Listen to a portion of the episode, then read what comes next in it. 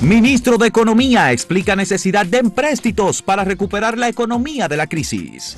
República Dominicana lanzó este martes estrategia de marca país sustentada en cinco renglones. PLD no come cuentos con sus cuartos, nada de reducir a la mitad. La ley antidiscriminatoria busca proteger a todos los marginados, explica el doctor Víctor Terrero. Oportuno el lanzamiento de la estrategia Marca País en el día de ayer por parte del gobierno del presidente Luis Abinader y el sector privado, una combinación de la alianza público-privada en el que el sector privado ha puesto un empeño muy alto en este proyecto, una comisión coordinada por Ligia Bonetti como eh, principal responsable por el sector privado de la estrategia Marca País, eh, con una supervisión general del ministro de Turismo, David Collado, y con participación de sectores importantes en el área cultural, el área de la inversión extranjera y también el sector, digamos, de, identidad de República Dominicana. Luis Abinader dio un discurso, eh, fue presentado por David Collado, pero en ese discurso estableció muy claramente cuáles son los propósitos del país al establecer esta estrategia. No tenemos todavía definida la marca país. Es una estrategia para la definición de la marca país. Y en esa estrategia tienen que estar englobados estos cinco renglones que incluyen la cultura, la industria, la inversión extranjera, el turismo. El turismo forma parte de la industria propiamente. Eh, la identidad y la nacionalidad. Es decir, han dicho República Dominicana, una república del mundo, pero es una aproximación lo que están haciendo. Y en esto el sector privado sabe que puede, puede, eh, participar muy activamente y aportar conocimiento, experiencia, buena administración, eh, compromiso para ganar, ganar, en el sentido de que si República Dominicana gana, además el sector privado también gana. El sector privado es fundamental porque es el que eh, cuando se trata de impulsar renglones de la economía eh, dentro de esta estrategia, ese es el sector eh, que tiene los contactos de negocio, de mercado, o sea que eso es fundamental. En muchos países se ha avanzado hacia tener una marca país. y en esto trabajan las industrias y trabajan los estados. Yo te voy a poner un ejemplo que es un país incluso de un sistema que no es de mercado, que es Cuba. Cuba ha avanzado en eso, hace mucho ha trabajado. Y se sabe, por ejemplo, tú dices cigarro, ese es, un producto marca país en Cuba. Ron es un producto marca país. El otro que ellos han tratado de mercadear es un servicio de salud de buena calidad que ya lo usan para obtener divisas. La gente va y se atiende y paga en moneda dura. Eh, México también, por ejemplo, eh, su tequila es una de las marcas país. Y su gastronomía. Su gastronomía, la gastronomía mexicana. aquí se trabajó mucho en eso, pero tenemos el problema que aquí no se tiene a veces consistencia. Y ahí recuerdo a mi amigo Donald Roland, lamentablemente fallecido, que trabajó mucho en esto cuando él estuvo eh, mm. trabajando, ayudando en el CIRD y era un gran publicista, un mercadólogo. Tú sabes que eh, CIRD, de acuerdo con lo dicho ayer por Viviana Ribeiro, que es la directora de lo que fue CIRD, ahora se llama eh, Pro Dominicana. Sí. Es el nombre nuevo sí, es de, que le de promoción. Es de promoción de la inversión y de las exportaciones dominicanas. Eh, que el, el país está abierto y está, por supuesto, necesitado de inversión extranjera. Claro, República Dominicana necesita, ha necesitado desde hace mucho tiempo definir eh, una marca país. Y esa marca país puede ser que esté vinculada al merengue, puede ser que esté vinculada a la bachata. Bueno, el aspecto cultural. Puede ser que, las, que las, los aspectos que nos definen, lo dijo ayer Luis Abinader, nosotros tenemos 500 eh, años de historia, pero somos la ciudad primada de América. No hay ninguna otra ciudad primada de América. Bueno, eh, europea. Primera ciudad europea de América. Europea, había ciudades y todo aquí también, cuando llegaron los españoles. Creo que eh, quiero destacar que hubo un despliegue de tecnología ayer, Gustavo, impresionante. Y de recursos también, porque eh, no solamente comenzando con las invitaciones, que fue una caja de madera con cuatro monedas que luego una del centro iba a ser entregada anoche a las personas invitadas. Hubo que hacerse la prueba del COVID-19 antes de ir, te daban un brazalete. Fue todo un protocolo eh, bastante de prevención, la prevención es importante. De prevención, pero también la presentación, eh, digamos, la asistencia fue muy representativa porque estuvo la dirección del, del, Consejo Nacional de la Empresa Privada, de la Asociación de Industrias de República Dominicana, la Asociación Nacional de Jóvenes Empresarios, la Asociación de Empresarios de la Región Norte, es decir, que hubo, eh, el sector empresarial estaba bastante bien representado en, esa eh, propuesta, digamos, de ayer. Ojalá que esto del se, gobierno dominicano. se le dé el seguimiento debido, que se trabaje como se debe, eh, es importante. Mira, la parte cultural no se puede ver aislada de la parte de la economía. El buen amigo y colaborador nuestro, José Chávez, ha publicado unos trabajos aquí eh, que nos dicen mucho de lo que se puede hacer con lo cultural, que le llaman ahora economía naranja, aparte de deporte y cultura, que eso genera dinero. Por ejemplo, eh, él, es una cosa que llama la atención. Aquí no hay, por ejemplo, eh, una escuela permanente, digamos, en época normal de turismo, que esté abierta 24 horas enseñando a bailar los ritmos nacionales como el merengue, pero las hay la en bachata. el sector privado, pero las No, no, pero bueno, eso es una academia. Yo te digo una escuela abierta, puede ser privada, pública, no importa, como tú que has estado en Buenos Aires, por ejemplo, que el tango, eso es una cosa que se, exporta y se eh, comercializa, la enseñanza del tango, y hay lugares abiertos 24 horas y todo. Entonces, eh, por ejemplo, en Rusia hay escuelas de bachata y hay festivales de bachata. Y en China también. Veye bien, los rusos que son más de la danza clásica, sin embargo, eso hay que explotarlo, ¿no? Eso hay que explotar. Eh, bueno, Juan Yadó, que es un colaborador nuestro y que es un experto en el mayor, en mi criterio, de los expertos turísticos de República Dominicana, él publica los lunes en acento, a veces eh, hay otros días que también publica.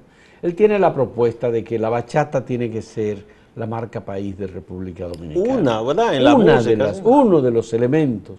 Él lo ha escrito, lo ha sustentado, él entiende que hay una internacionalización y que además hay un atractivo, es un interés y una curiosidad del turista. Él entiende que el turista hay que manejarlo y trabajarlo desde el punto de vista de estos rasgos que nos definen y no hay ningún otro país que tenga bachata. Entonces, Dice, bueno, sí, el merengue puede ser, pero también eh, ayer se decía, señores, el café, la industria del café de República Dominicana es la economía del servicio por excelencia para compartir, para Aunque con el, cacao igualmente. Café, tendríamos que competir con otros porque claro, Colombia, marca país de Colombia, de Jamaica. Pero se puede desarrollar que es una variedad que identifica a República Dominicana. Y en esto, por ejemplo, la la familia Pérez ha hecho un gran aporte, un grandísimo aporte en, esa definición también, en parte, ¿verdad?, de marca país.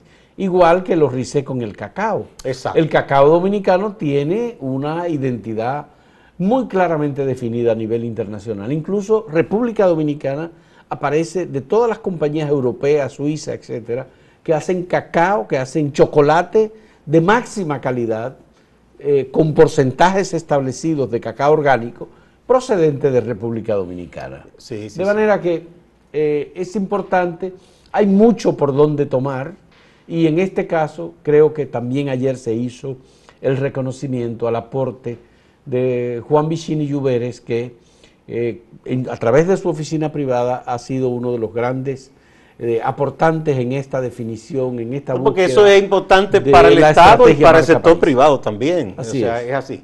Bueno, vamos a ir a una pausa y veamos la pregunta de este día.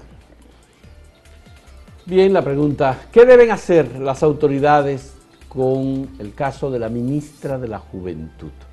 ¿Destituirla? ¿Destituirla y someterla a la justicia? O dejar que explique y olvidarse del caso? No, yo no dice olvidarse, que explique su punto de vista ella, porque ella tiene derecho a defenderse. Eh, sí, sí, ella tiene derecho a defenderse. vamos a ver qué. Esas son, a ver, las opciones que tenemos.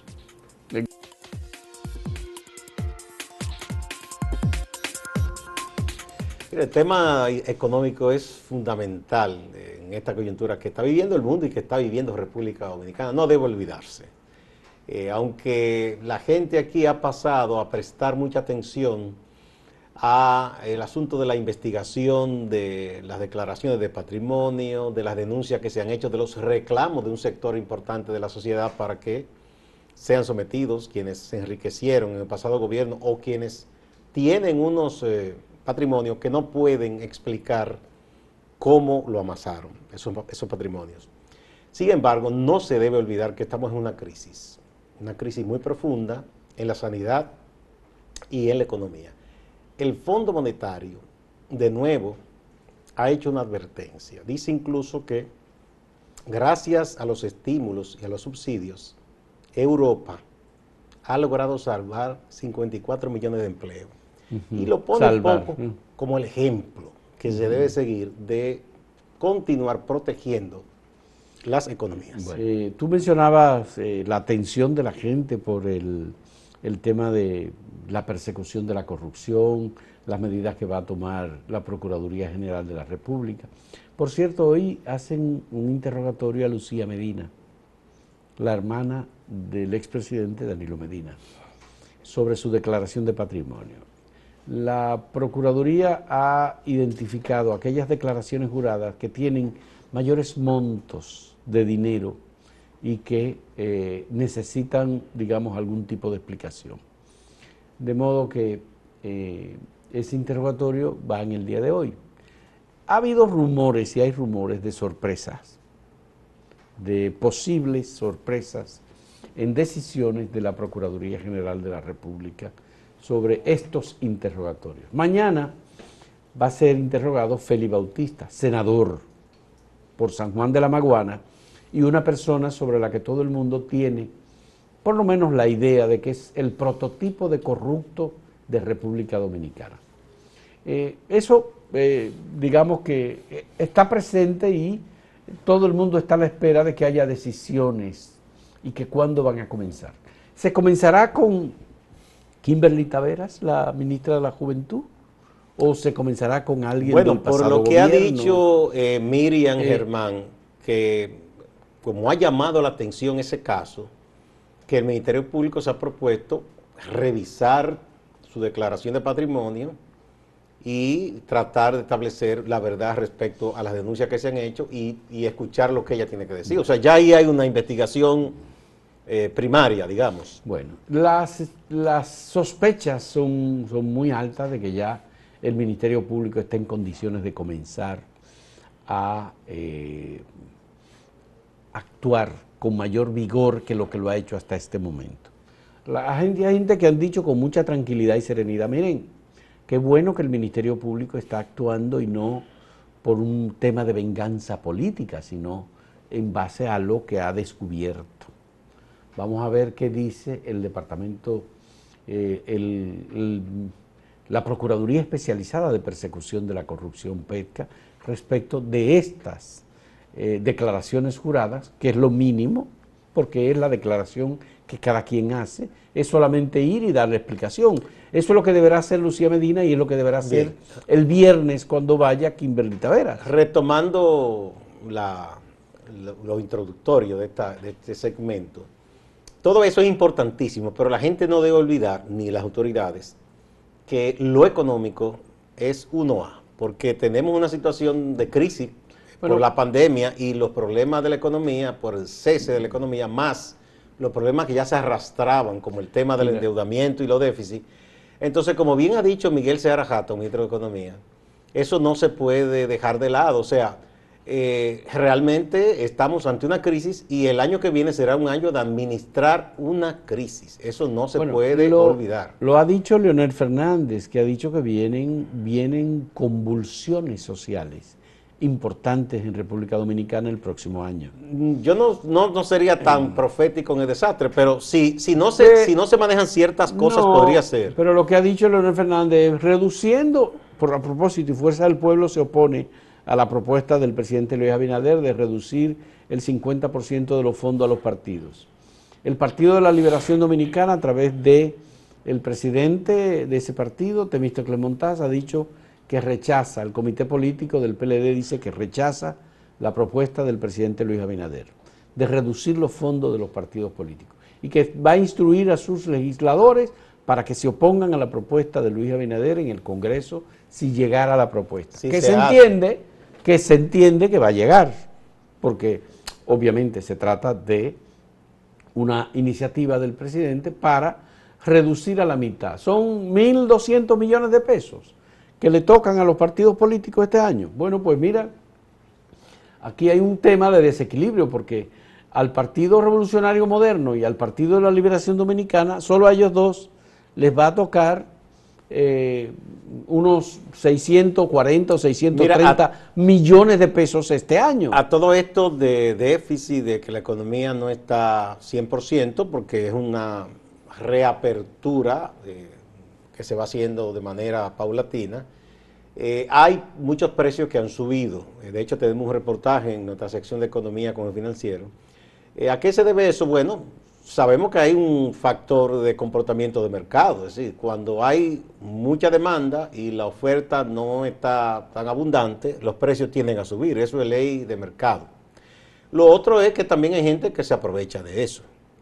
Eh, es así, por eso incluso una de las propuestas que había en el proyecto de presupuesto que se revisó era que a los sectores de negocios, de comercio, que en la crisis han obtenido ganancias extraordinarias que debían pagar un impuesto especial extraordinario. Ahí se mencionaba las grandes cadenas comerciales y las grandes cadenas de farmacia, por ejemplo, y los que venden insumos médicos, a los cuales le ha ido muy bien. Bueno, Gustavo, aquí nosotros lo decimos en el editorial de hoy en acento. La situación de crisis en la que se encuentra el país, por supuesto, que va a demandar del gobierno una modificación de todo el sistema tributario de República Dominicana. Y esa modificación, esa reforma tributaria, eh, tiene que incluir una penalización a aquellos sectores que tienen más posibilidad de pagar eh, los recursos que va a requerir. Y a lo cual les ha ido mejor. Porque es un tema de, bueno, de equilibrio y de compensación. Por supuesto, no podemos pensar que si se ha reducido del modo en que se ha reducido el turismo en República Dominicana, las remesas en República Dominicana, la productividad, el Producto Interno Bruto de República Dominicana, que se ha reducido, dicen que menos 8.5%. Bueno, pues eso qué representa. Miguel se habla de que hasta menos 6 podría ser. Bueno, eso representa, señores, un déficit, porque los gastos del gobierno se han mantenido y se mantienen. El gobierno ha ido haciendo reformas, reduciendo gastos eh, y, eh, eliminando instituciones públicas. Pero para el 2021... Pero esa eliminación es un proceso que todavía no se da, es un proceso, eso está en marcha. Eso es un proceso. No hay todavía economía de ese dinero. Pero hay, una, hay un proyecto de reforma, en realidad. Eso se tiene que ver en el presupuesto del 2021. Ya Luis Abinader dijo, bueno, nos van a pagar adelantos de beneficios el, sistema financiero y Barry, Pueblo Viejo. Esas son las empresas que van a compensar. Son 484 millones de dólares. Bueno, pero ¿y para el 2022? Ya ¿Será posible? Hará falta, no, no, y que ya hará falta porque ellos pagaron Señores, la sociedad tiene que buscar la manera y aquellos que más poder tengan y más posibilidades tengan de pagar la crisis. Tienen que pagar más. La crisis la vamos a tener que pagar. Y esto, por supuesto, va a representar también efectos políticos importantes para la administración y pienso que lo que había se había pensado de ponerle fin a todos esos programas de subsidio en diciembre no será posible. Y, y hay que ver la recomendación del fondo que dice que no lo hagan que eso será peor. Hay que buscar la gradualidad porque tal vez se pueda eliminar uno o dos programas pero no necesariamente habría que eliminarlo todo. De golpe y porrazo de golpe y porrazo. todos los programas habría que pensar con mucha ecuanimidad y mucha tranquilidad eso, porque es un sacrificio de cerca de, por lo menos para el presupuesto del 2021, eh, estamos hablando de 100 mil millones de pesos aproximadamente, nada más que para los programas sociales. Dicen que son 90 mil millones aproximadamente. vamos, a, vamos a hacer una pausa y vamos a ver la pregunta de nuevo. ¿Qué deben hacer las autoridades con nuestra ministra de la Juventud? ¿Destituirla? ¿Destituirla y someterla o dejar que explique? Esas son las opciones. En un momento volvemos.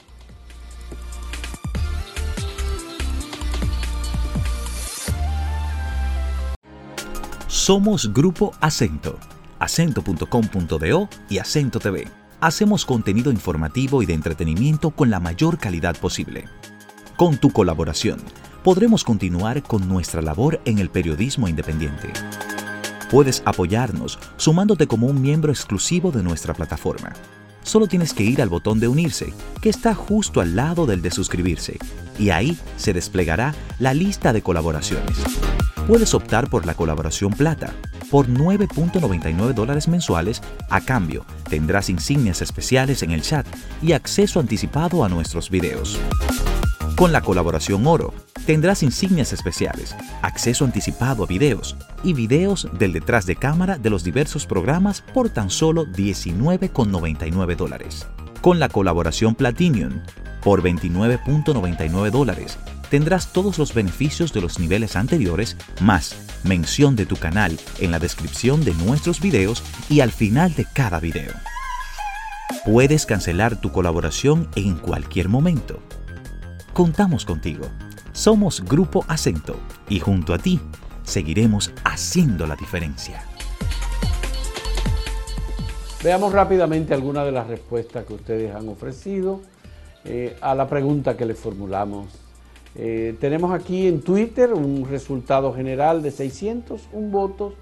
Tenemos dejarla que explique el 41%, destituirla y someterla un 39% y destituirla el 19.3%. Así. Mira, y tuvo, vamos a decir, apoyo la ministra. ¿verdad? Sí, tiene apoyo la ministra. Porque dicen sí que hay que dejar que ella Veamos entonces algunas de las respuestas eh, de, de, ustedes. Eh, lo más nice, dice, la más. la más nice, dice, la ministra tiene tan buen averaje que hasta el dueño de Maniquí le cedió su restaurante. El ministro le tiene mucho cariño a la Kimberly. ¿El ministro? ¿Quién es? No sé quién es el ministro. Sergio Fernández dice que se tape un ojo y me hagan un cuento de pirata. No sé a qué se referirá.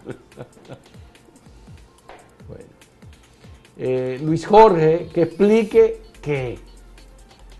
Que explique qué. Dejarla que explique. Sí, su situación. Su versión. Eh, Frankie Arias dice aumentarle el sueldo.